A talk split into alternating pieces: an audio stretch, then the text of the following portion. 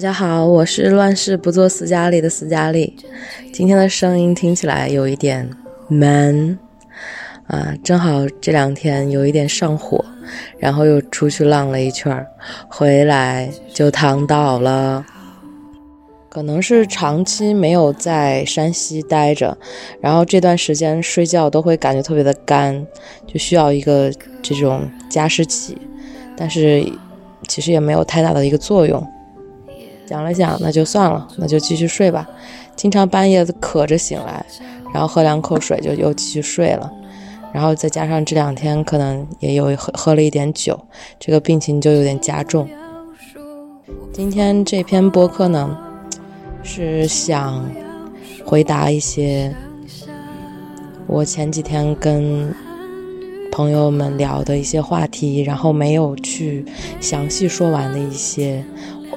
残留啊，因为有的时候我经常忍不住去给我的朋友们一些建议，还有一些呃行动上的方式方法的改善，可以去让他们更好的去理解他们现在不知道该怎么做的这些事物。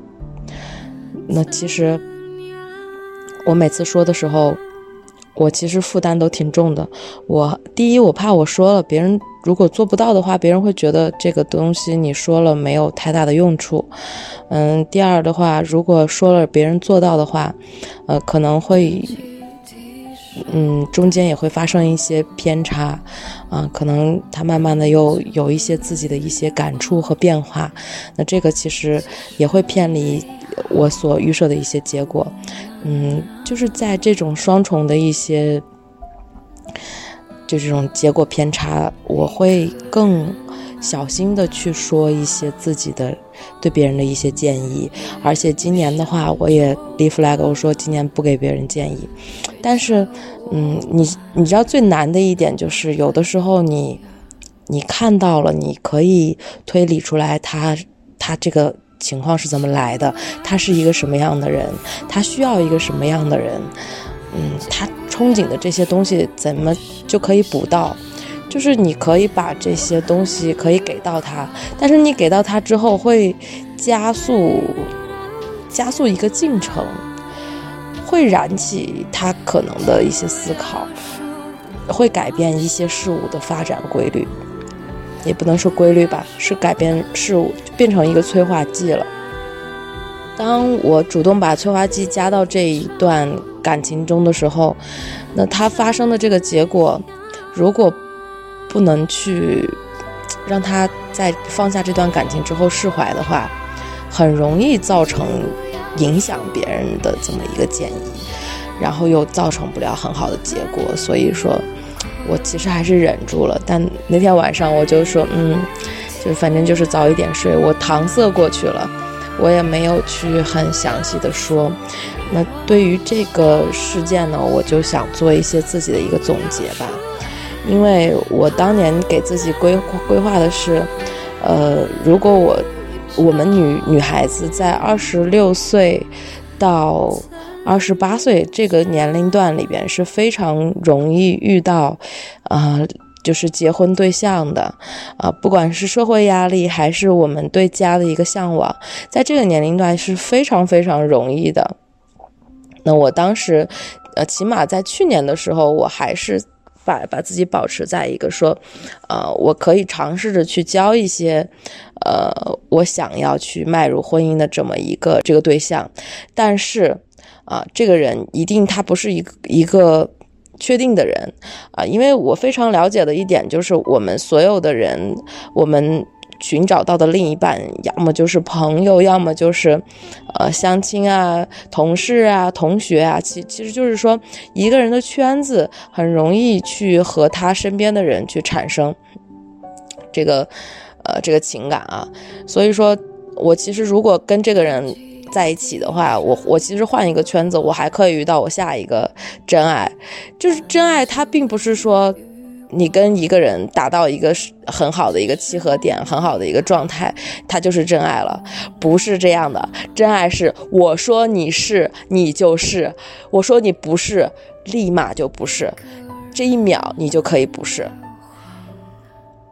所以在这个过程中呢，就会产生很多的，我称它它为幻象啊。在这个爱情中，我们要女孩女生吧，呃，一定要杜绝这种幻想，因为幻想会放大你自己的欲望。把自己架空在一个不知所措的这么一个空间里边，啊，然后你会开始进行一种价值衡量。当你进入到那个空间的时候，你会不由自主的出现一种价值衡量。这种价值衡量就是要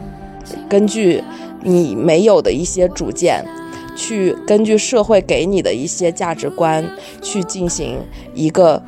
尺度，啊，比如说家庭家庭。啊，然后工作，啊，在哪个城市，还有你对未来的一个设想，这些东西其实都会变成你衡对这个人价值衡量的一个标准。在二十六到二十八岁这个呃年纪之间。我们非常容易结婚，是因为，呃，一个是社会现象吧，就是呃，大家都都在结，不断的在结婚。你参加的婚礼多了，你也会感受到那种，哎，我想有一个家的那种感觉。我经常在婚礼上就是湿了眼眶，知道，就会会非常感动，因为因为我我我看到婚礼上有那种流眼泪的男孩子，我觉得，哎，是个好男孩。但是有有的男孩子。你你可以看到，确实是非常的体面成熟，但是他他会爱吗？我会加一个问号。我在和异性相处的很多过程中，我从慢慢的去找一个谈恋爱的对象，到一个要到要找一个，嗯，我知道我的家庭我缺失什么，我要去在对方身上找到，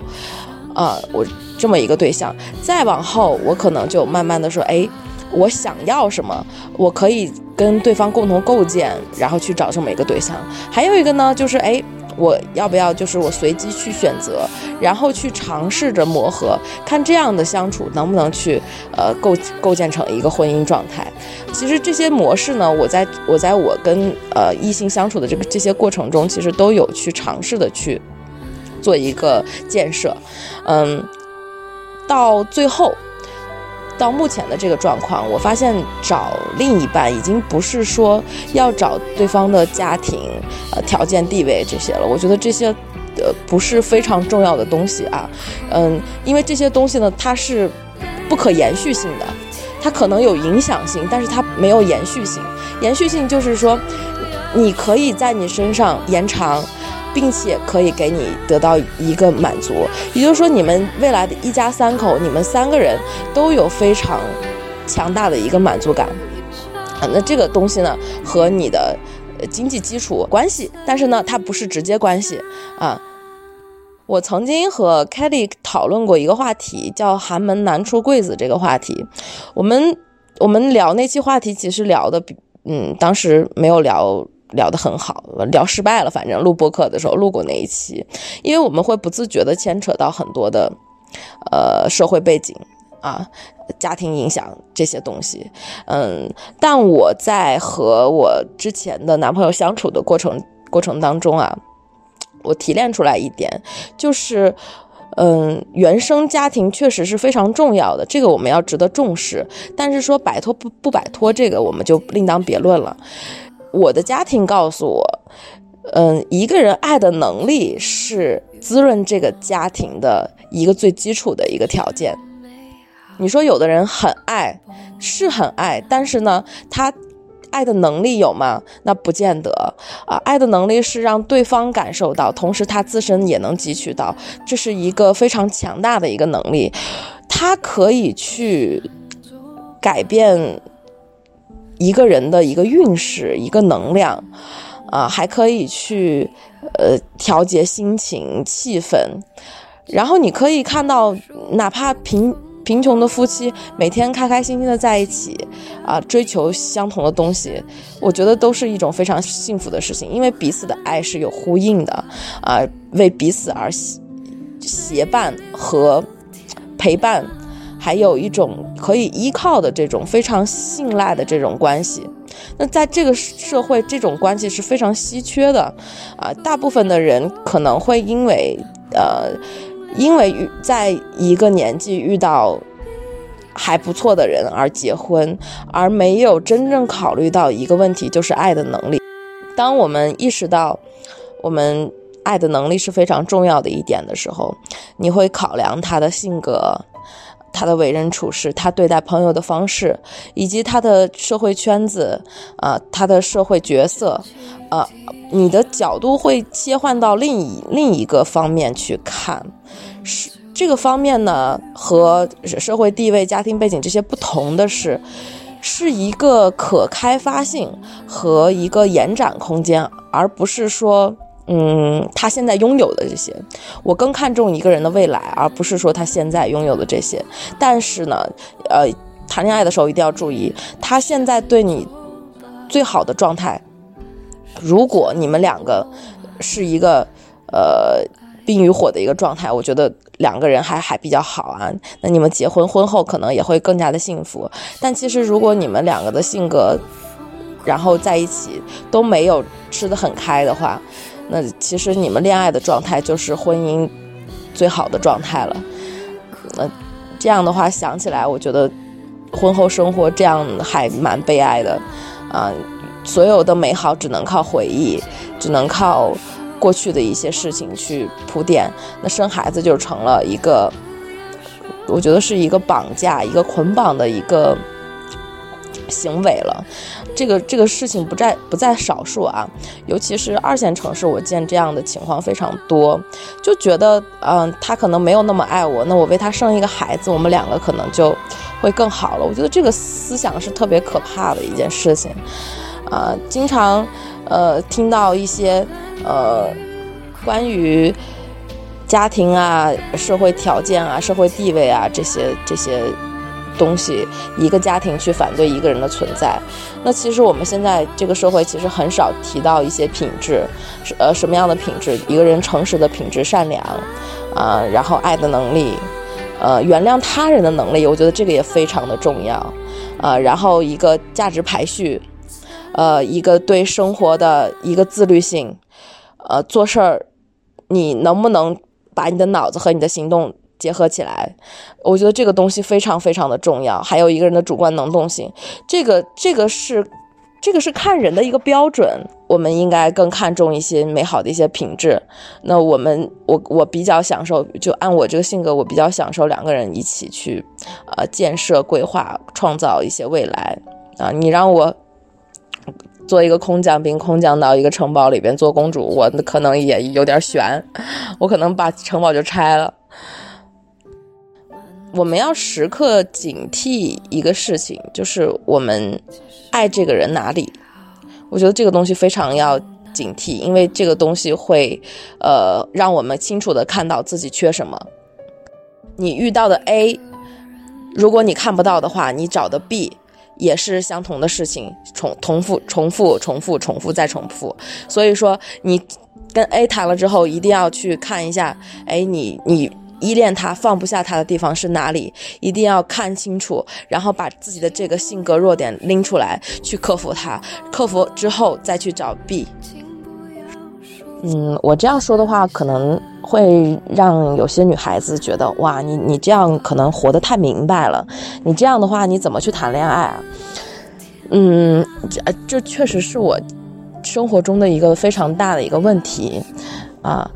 嗯，我我把凡事都想得很清楚、很明白、很条理之后，就会产生一种现象，就是我自己活得很矛盾，啊，我必须去把自己的一个一个矛盾去解决掉，我才可以重新投入到那个那个那段感情当中。有些矛盾，我觉得这个这个事情我看不到未来，我解我觉得解决不了，嗯，我会非常快的去下一个决。理智和清醒不一定可以。带给一个人幸福，嗯，但是我没有办法去把事业和爱情去分开，没有办法去把我的这个人，呃，去很好的去把它切切换角色，我还没有去完全做到这一点，我但是我在试着往这个角色上靠，嗯，那比如说我在工作中的这个状态，我可以回家换一切换一种状态，我是希望自己可以达成这样的一个状态的，但是我目前来说还是没有办法做到。我在外边的时候非常清醒，我回了家也非常清醒，这个就保有的时候搞得会很奇怪，你知道吗？因为我在上一段感情中，我希望每一个星期或者是每一个月都会有一个。呃，感情上的一个复盘吧，就比如说，嗯，彼此说一下彼此对彼此的需求，还有，呃，对未来的一个看法啊，然后当下的有什么需要调和的地方，嗯，因为我觉得，在没有太多的感情基础上，我们必须要不断的去把话说明白，才可以去，呃，进行一个非常坦诚和诚实的一个沟通啊，所以说。女孩子，我不太建议，呃，切行的做到这点，但是呢，我要有这个意识啊，有有这个意识就行了，有这个意识已经成功一大半了啊，至少不要让别人去欺骗你、伤害你，而且不要和浪费，不要和别人浪费时间，为什么呢？因为你，你。你在这个环境里面遇到的这个人，你觉得离不开他，你换一个环境，全部都可以替代，每一项都可以替代，甚至可以比他找到找到比他更好的，啊。从来没有一个人是不可替代的。什么不可替代？是那些回忆不可替代，是你和一个人第一次尝试某一种事情，他给你的那种温暖是不可替代的。这个东西呢，叫做回忆，啊，我们用来回忆就可以了。所以说，在我我最害怕女孩子在分手之后去否定一段感情，就是哦，他在这个呃这个呃这个感情中是不爱我的，或者是嗯他呃。背叛我，这样就是我特别害怕看到女孩子这样啊，因为呃，我们一定要把分手放不下这个执念，还有我们的回忆去分开。我们要把所有的时间线给它拎清楚了，分开。这样的话，第一，我们可以达到一种状态，就是感谢他来过；第二，就是说我们没有什么执念，我们慢慢得到了成长；第三，下一个人我们该如何对待他啊？这个这个三个想通了，我觉得任何人来我们都接得住，只要我们在生活中不断的去让自己变得更好啊，可能你们选择的是让自己身材更好啊，让自己更漂亮啊，呃，然后让自己的事业越来越发展好啊，啊，那其实我对自己并没有那么多的要求，我就希望自己可以每天傻乐了就可以了，嗯，嗯嗯，同时呢。今天录这期呢，我也是想跟跟那天没有聊完的那个朋友说啊，就是当他有了对家的一个憧憬的时候，他就会把自己最脆弱的那一部分去拿出来啊，非常坦诚的交给对方。那这个。如果你碰对了人，两个人惺惺相惜，女孩也是这样，男孩也是这样，那固然是好的啊。但如果出现一种情况，就是别人还有备胎啊，他也成为备胎的一员，他在进行一，他在别人的价值排序里边可能就排到后后几位啊，然后在不断的等待，在煎熬，这个过程是非常折磨人的。那我可能不太希望看到这种结果，但是我又不能去。去去给他说破，是因为如果他去把向往家的这个美好转转移到我必须去更好的去建设我的未来，这样呢，我可以吸引到和呃吸附到一些跟我未来相同的人，两个人都想打拼，都想构建一个家庭，他是可以吸到的啊，可以那就不用去把自己的角色搞得那么卑微啊，去。付出了很多，最后还会被别人蹂躏、揉碎，然后不珍惜。我希望大家都可以去理智的对待感情。然后，算了，我说这些都是废话，感情怎么能理智呢？嗯，所幸亏我没有说，嗯，但是我还是要录一期这个播客啊。呃，我反正挺理智的，但是呢，我爱的也很热烈。我希望自己。可以很真实的活在这个世界，并不是说，嗯，什么吃亏啊，呃，不吃亏啊，女孩子就怎么怎么样了。我不被这个社会的价值观绑架，我只要一点就是开心，开心的话我就玩得起。嗯，好了，我们这期就到这儿，嗯，下期再见啦。